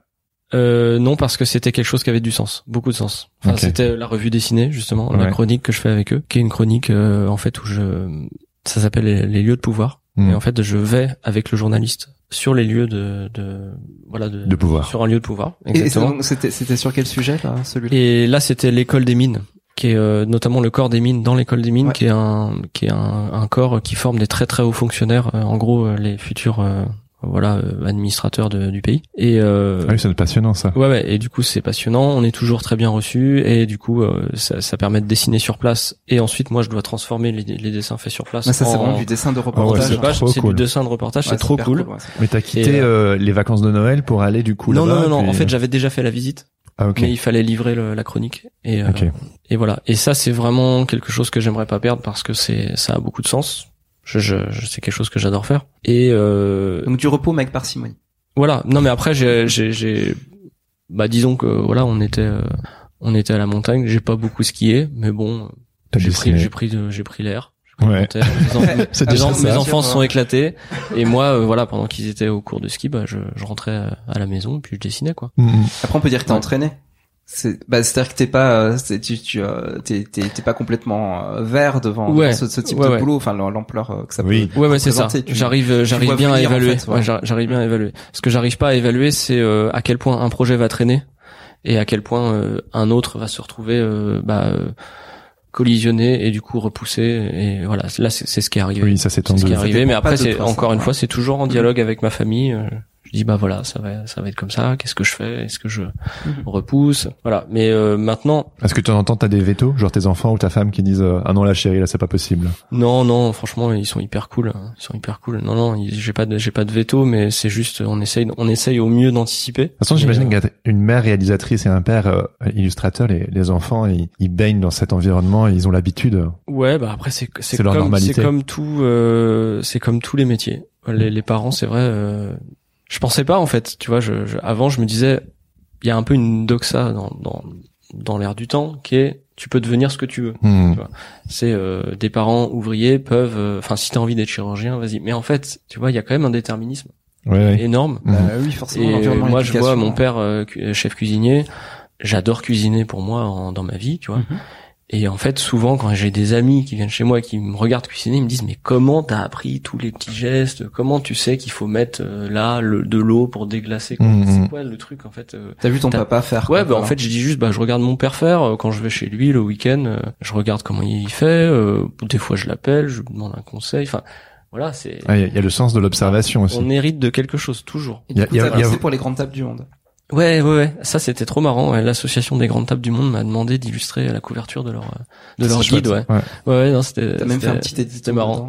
Ouais, ouais, ils m'ont demandé de, de de de faire un petit édito et puis du coup, euh, ils, je pense qu'eux-mêmes le savaient pas, mais il y avait quelque chose de très personnel dans ce. dans Ouais, ce- c'est incroyable. ce boulot, Comme ouais. quoi, euh, le Ouais, ouais, non, mais- ouais, ouais. Et puis là, pas, tu quoi. vois, il y avait du sens. Je pouvais pas refuser ce truc-là. et puis Hmm, hmm. Voilà. Mais euh, mais pour en revenir euh, ouais au déterminisme, bah voilà, c'est je je- j'arrive à voir euh, que mes enfants euh, aiment dessiner. Euh, J'essaye de pas les influencer du tout hein, Mhm. dans, dans, dans les codes ou quoi. Je leur dis pas bah non les yeux fais-les comme ça. Mais par contre ils, ils ont ils ont une soif quoi de dessiner. Euh, euh, Joseph, il, enfin mon grand, il adore.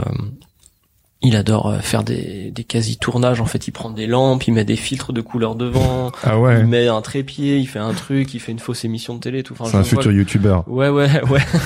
je sais pas, mais euh, mais De temps en euh, temps, je me demande si euh, nos enfants, Ouais. euh, à genre à 10 ans, ils auront une chaîne YouTube. Tu sais, parce que ça va tellement vite. Euh, Ils- ça va très vite. euh. Non, euh, voilà, mais je trouve je- je ils, te le confirme. ils apprennent. non, mais que ce serait leur normalité. Tu vois, par exemple, toi et moi, on fait un podcast. J'ai commencé à faire un.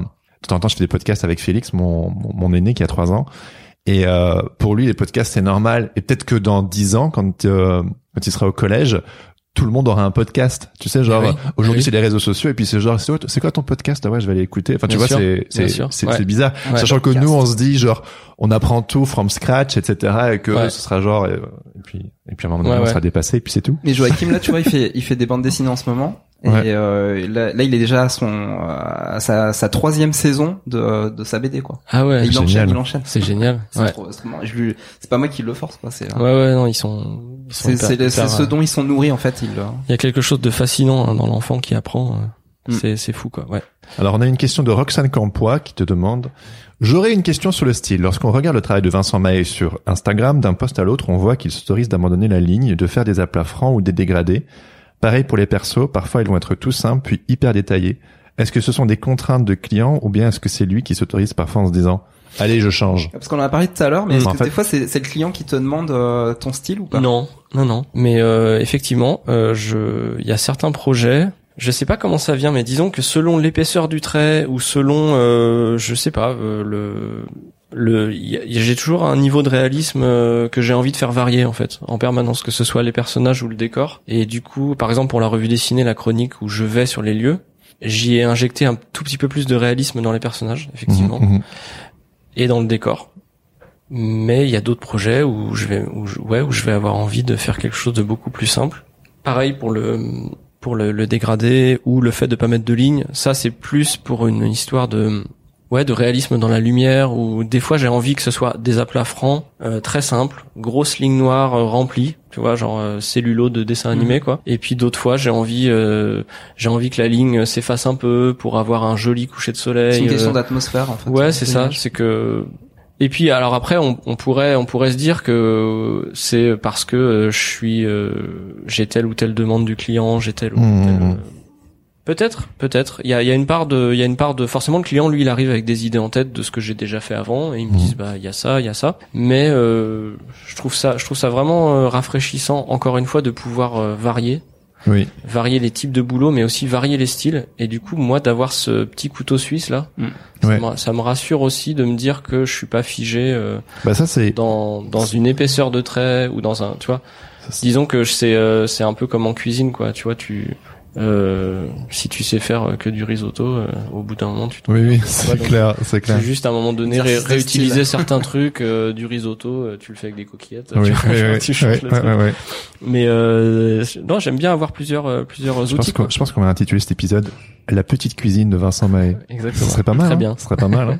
La dernière question d'un des membres du Patate Club, c'est euh, Jérémy Le Laurent qui empiète déjà un peu sur ce que tu es en train de répondre. Comment vois-tu ton style évoluer à l'avenir? Tu viens de, de le dire. Y a-t-il des choses que tu aimerais encore explorer? Des blocages peut-être que tu traînes et que tu aimerais dépasser Même chose pour les thématiques. Y a-t-il des thématiques ou des sujets que tu n'as pas encore eu l'occasion de traiter et que tu verrais comme un bon challenge? Ça c'est dense comme question. Hmm. Ouais, ouais, tu, tu, tu Alors sur les sur veux, les hein, blocages, euh, sur les blocages, c'est intéressant parce qu'il y en a, mais euh, j'ai tourné autour.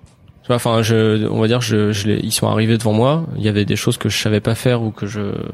Mais bon, j'ai, j'ai, je, je considère que maintenant le style que j'ai, enfin les styles, on peut dire maintenant que j'ai en- mis en place, me permettent de contourner les blocages et maintenant de réussir à à peu près tout faire, je Ouais. pense, mm. mais toujours à ma sauce. Est-ce qu'il y a des choses que j'aimerais faire euh, un film En- de SF. Non, mais je sais pas. En termes de, c'est- en termes de style, je crois pas parce que j'ai confiance en, en le fait que ça évolue et que et que, et que oh, le truc, voilà, c'est ça, naturellement euh, euh, fait son chemin.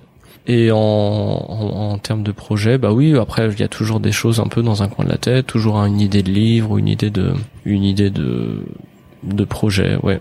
Il y a, y a, mais je, je suis quelqu'un qui me laisse euh, pas mal euh, emmener, euh, enfin sur le chemin. euh, J'ai l'impression que jusqu'à maintenant, euh, les, les choses sont arrivées un peu d'elles-mêmes, donc euh, Le, le projet Je- avec Kenzo, je, me- laisses je me laisse surprendre. Ouais, c'est chouette, hein. le, le projet avec Kenzo, donc il y a un film publicitaire euh, qui fait à peu près une minute. C'est à peu C'est ça. ça. Oui. Euh, ça t'a redonné envie de, de revenir vers l'animation ou pas? T'as pas fait l'animation hein, dessus, hein, mais Euh, J'ai euh, pas fait bon, l'animation. J'imagine non, non, il y a eu, il y a eu des, il y a eu des animateur, animateurs ouais. hyper talentueux, ouais, qui ont, Ah, qui ont travaillé là-dessus. Mais euh, en fait, j'ai- ça faisait longtemps que j'avais pas fait un travail de réalisation, et en fait, j'ai co-réalisé le film avec Ah, euh, avec Parallèle, Mm, mm. qui est le studio. Et en fait, en, en pour pour pour tout vous dire, dans ce projet, il y a eu une petite confusion sur qui fait quoi. Parce que en fait, la pub, on est vraiment euh, pressé par le temps, sûr. etc. C'était pour euh, pour les fêtes de fin d'année.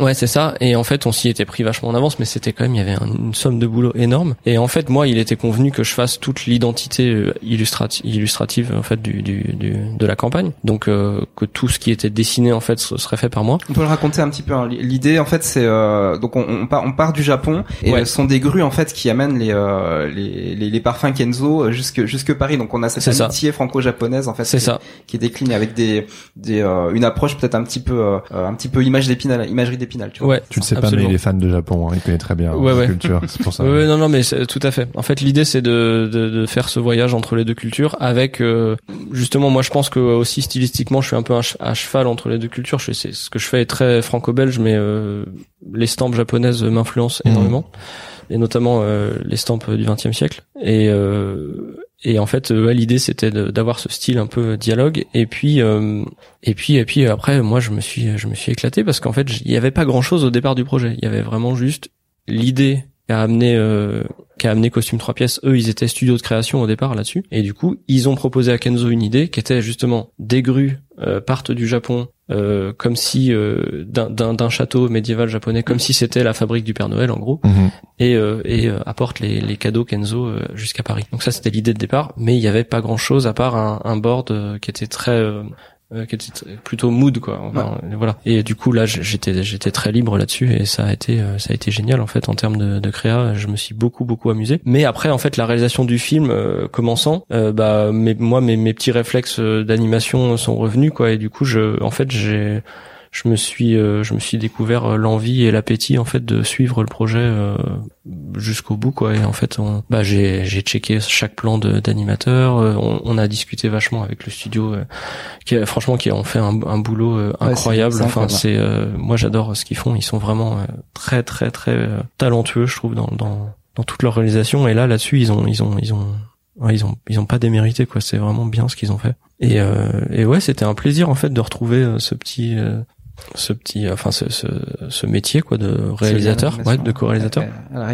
Et encore la une fois, tu vois, ça rejoint ce que je disais, c'est que c'est que euh, bah c'est arrivé comme ça quoi. Ouais. Le long du chemin, en fait, à un moment donné, on m'a dit bah tiens, euh, Bah quand on Voilà. t'écoute, euh, on a- moi j'ai ce sentiment très euh, organique et holistique, quoi. Que les choses euh, coulent de, de soi, l'une amène à chose, elle amène à l'autre, euh, Ouais. pas exempt de, de, de perturbations, mais le- en fait tout tout est incorporé, tout est un. Tu vois, il y a, il y a une universalité, il y a une, euh, il y a pas de dichotomie dans tout ce que tu racontes et euh, moi je trouve ça hyper Mhm. intéressant. Ouais, trop trop bien. ouais ouais. Et puis euh, non non mais je vois je vois, il y a pas de raison à se torturer l'esprit quoi. Je Et- vois je vois beaucoup d'artistes en fait qui qui qui qui se ces, ces questions travaillent beaucoup euh, les questions de euh, que ce soit de style, de légitimité, de de de est-ce que je fais les bons choix de carrière, etc.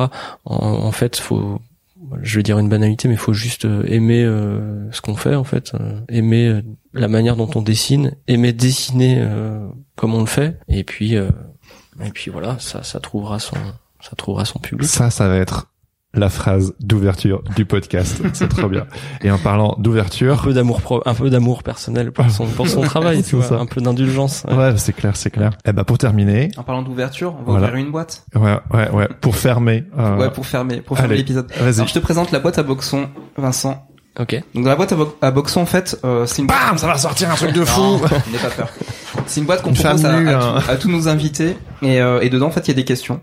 Et euh, quand on tire une question, elle part pour toujours. C'est ta question et tu seras le seul à, à répondre à cette question-là. Donc en fait, on ouvre la boîte, hop, et tu as plus qu'à piocher une question. Un peu au hasard. Donc il y a trois types de questions. Tu vas le voir à l'intérieur, il y a, il y a un code couleur. Il y a des questions sur la transcendance, des questions sur la créativité, des questions sur le chaos. Et je vois que tu as tiré une question Jaune. Jaune, donc c'est une question sur la créativité. Quel est l'ouvrage ou l'œuvre qui t'a le plus influencé au cours de ta carrière? Alors ça c'est une question, euh, c'est une question euh, difficile parce qu'il faut choisir. L'ouvrage ou l'œuvre qui t'a le plus influencé au cours de ta carrière. Le coup de foudre, le truc que Le tu- coup de tout- où foudre. tout s'est joué, tu sais. Ouais, alors euh, je sais pas, je dirais. Bah, je vais, je vais revenir un peu sur Chris Ware, mais Je le savais, je le savais. Jimmy non, mais tu vois, non. Alors Jimmy Corrigan, j'ai, j'ai, j'ai première BD que j'ai lu de lui et ça m'a, voilà, ça m'a fait tomber dans son univers et j'adore. C'est une de mes préférées. Mais dans Building Stories, quand même, Ah, cette, ah oui. cette énorme boîte, Ah, je l'ai euh, à la maison. cette énorme boîte remplie de formats différents avec ce, ce truc complètement qui m'a fait exploser le cerveau mais où je me suis dit en fait chaque personne est en train de lire une histoire différente parce que comme il y a 12 formats ou, ou 20 formats là-dedans qui racontent tous un peu la même histoire sous euh, des angles aussi différents qu'il y a de formats en fait et bah il y a quand même euh, de fortes probabilités que que chacun lise une histoire euh, différente en fait dans un ordre Ouais, différent. ouais, ouais, et puis après c'est une histoire aussi euh, qui bah qui est qui est qui est c'est en, en gros je vais résumer un petit peu mais c'est l'histoire d'une femme euh, à qui on a amputé une jambe Quand je Et- disais que c'était triste, parce Voilà. que je l'ai lu. et en fait c'est l'histoire de sa vie de toute sa vie jusqu'à ce qu'elle ait un enfant et qu'elle soit mariée et cette vie est liée à, à l'immeuble dans lequel elle vit en Mhm. fait. Euh, et en fait c'est une c'est une histoire main dans la main entre l'histoire de cette femme et l'histoire de cet immeuble parce Mhm. qu'on remonte très loin Ouais, dans l'histoire de l'immeuble Ouais. Ouais, Building Stories. Voilà. Et euh, voilà. Donc Building Stories, il y a un jeu de mots en plus génial, genre euh, Ah oui, sur le- construire, des histoires. construire Ouais, des ouais, étages aussi. histoire. Ah ouais. Oh là là C'est méta. Euh, ouais, c'est complètement euh, voilà, complètement méta, complètement euh, total. Et euh, bon, moi, j'ai- j'ai cette œuvre m'a euh, profondément marqué. Et euh, et voilà. Et euh, bon, s'il faut en choisir qu'une, ce serait celle-là. Ok. Bah ça Voilà. sera celle-là. Voilà. C'est, Je conseille fortement. ah ben, un grand merci, Vincent. On est ravis d'avoir pu Pour son discuter avec accueil, toi. cette discussion, c'était Ouais. euh, Hyper c'était cool. agréable. Merci à tous les deux. C'était notre discussion avec Vincent Mahé. Alors Laurent, qu'est-ce que t'en as pensé de cette euh, discussion? Encore un bon moment passé avec euh, quelqu'un qu'on adore. C'est Et euh, c'était vraiment une discussion euh, à cœur ouvert. Je pense qu'il s'est vraiment bien livré, Vincent. Ouais, ouais, ouais. On a mis. Il aime pas trop hein, l'exercice hein, de. Ouais, ouais, de ouais. Il- Genre, on a dû un petit peu le courir après pour que pour pouvoir enregistrer euh, cette euh, ce- cet épisode. Mais euh, Bah, il l'a fait volontiers Ouais. et euh, il nous a il nous a donné beaucoup. oui, je suis hyper content. De... En fait, c'est marrant, c'est c'est euh, à la fois ce qui, euh, en fait, il ressemble vraiment à son travail. C'est-à-dire que c'est un illustrateur, euh, auteur de commandes, mais il arrive à, à, à apporter énormément de sens dans, dans ce qu'il fait. Et en fait, dans l'interview, on aurait pu penser qu'il allait nous euh, nous parler d'un parcours un petit peu un petit peu linéaire, un petit peu un petit peu facile, parce qu'il a beaucoup il a beaucoup de succès, etc. Et en fait, Mhm. c'est pas du tout ce qu'il a fait. Euh, il nous a vraiment parlé de, de tout ce qui pouvait être ses, ses doutes et euh, de comment il a il affrontait les choses et que qu'il y a rien qui est jamais gagné en fait Mhm, carrément. et qui se pose encore des questions. Ah Bah du coup, merci Vincent d'avoir pris le temps de nous partager ça. Si vous connaissez pas encore son travail, qui êtes-vous? Mais surtout, euh, bref, n'hésitez pas à le, à le suivre sur euh, sur Instagram Ouais, notamment. regardez ces magnifiques illustrations parce qu'elles Ouais. sont à tomber. Et maintenant, il est temps d'écouter les témoignages de Roxane Campoy qui aimerait vous dire deux mots au sujet du Patate Club. Salut, je m'appelle Roxane Campoy, je suis réalisatrice de films d'animation et illustratrice professionnelle et je fais partie du Patate Club à Cal Patreon. Roxane Attends, je suis en train d'enregistrer mon message comme quoi je soutiens financièrement Jérémy et Laurent sur Patreon et que c'est génial. Pourquoi c'est génial? Bah après tu deviens une patate. Une quoi? Une patate du Patate Club. C'est le groupe de Discord sur lequel on pose toutes ces questions pro et on peut parler de ses névroses dans le métier. Et ça coûte cher? Ah, le prix d'une pinte à Lille ou un demi à Paris Ah, genre 5 euros. Oui, et puis t'as accès au podcast euh, Les Patates parlent aux patates, un podcast bimensuel et exclusivement accessible pour les Patreons. C'est animé par euh, Pauline Duhady et un membre, euh, un membre mystère du Patate Club. Ouais, bah si tu veux en savoir plus, tu te rends sur patreon.com sur ce créatif podcast. Voilà, un petit message pour dire que c'est trop cool le Patate Club, rejoignez-nous. On est devenu une secte de la patate. Pour nous aider à diffuser cet épisode, ça serait vraiment super si vous pouvez le partager avec vos amis et surtout merci par avance de nous donner 5 étoiles sur Apple Podcast. Yes, ça nous fait monter dans les charts. Yes. Donc parlez-en à tous vos amis. Sens Créatif a besoin de vous. Vous pouvez aussi également nous suivre sur les réseaux sociaux, Oui, sur YouTube. Sur YouTube parce que on ne, Instagram. on ne le répétera jamais assez. On a une nouvelle chaîne YouTube et euh, il y, a, il y a plein de contenu à aller voir là. Donc Bah, euh, tout, le- tout le contenu est sur YouTube maintenant. oui, et des petits bonus et compagnie. N'hésitez pas à vous abonner à la newsletter Oh oui, merci s'il vous plaît. parce que Laurent développe un super feuilleton sur le boxon créatif. Franchement, ça, ça défonce. Donc Je te euh, remercie. N'hésitez pas à vous abonner. Pour euh, trouver le lien où vous abonner, vous, vous n'avez qu'à aller sur le site www.senscreatif.fr. Et puis évidemment, vous retrouvez toutes les infos et les notes de cet épisode sur euh, le site euh, senscreatif.fr, mais c'est exactement ce que tu viens de dire je pensais que tu l'avais pas dit. Mais c'est pas grave, c'est Voilà. pas grave. Alors, euh, pour terminer, Vous le savez, vous l'avez deux fois en double maintenant. exactement. Super. euh, pour terminer, on remercie Adrien Guy pour l'habillage sonore de ce podcast. N'hésitez pas à le suivre sur son Instagram at Adrien Guy Music ainsi que sur sa page SoundCloud pour écouter ses sons. Il déchire. Ouais. Sur ce, on vous donne rendez-vous dans deux semaines pour un nouvel épisode show show show. Avec l'autrice de BD, Emily Gleason. Voilà, Emily She's coming back. She's coming back. En attendant, restez créatifs et surtout, Everything is connected. petit instant de solitude. Et surtout, n'oubliez pas, everything is connected. C'est beau, c'est beau. L'impression d'être Tom Haverford dans Parks and Recreation. Pi pa pa pa la pa. Vas-y, vas-y, vas-y. Pi, pla, pa, pa- non, mais chante avec moi. Pi, pa, pa, pa, la, pa. Je chante autre Pa, chose. Mom deserves the best, and there's no better place to shop for Mother's Day than Whole Foods Market. They're your destination for unbeatable savings, from premium gifts to show-stopping flowers and irresistible desserts. Start by saving 33% with Prime on all body care and candles. Then get a 15-stem bunch of tulips for just $9.99 each with Prime. Round out Mom's menu with festive rosé, irresistible berry chantilly cake, and more special treats. Come celebrate Mother's Day at Whole Foods Market.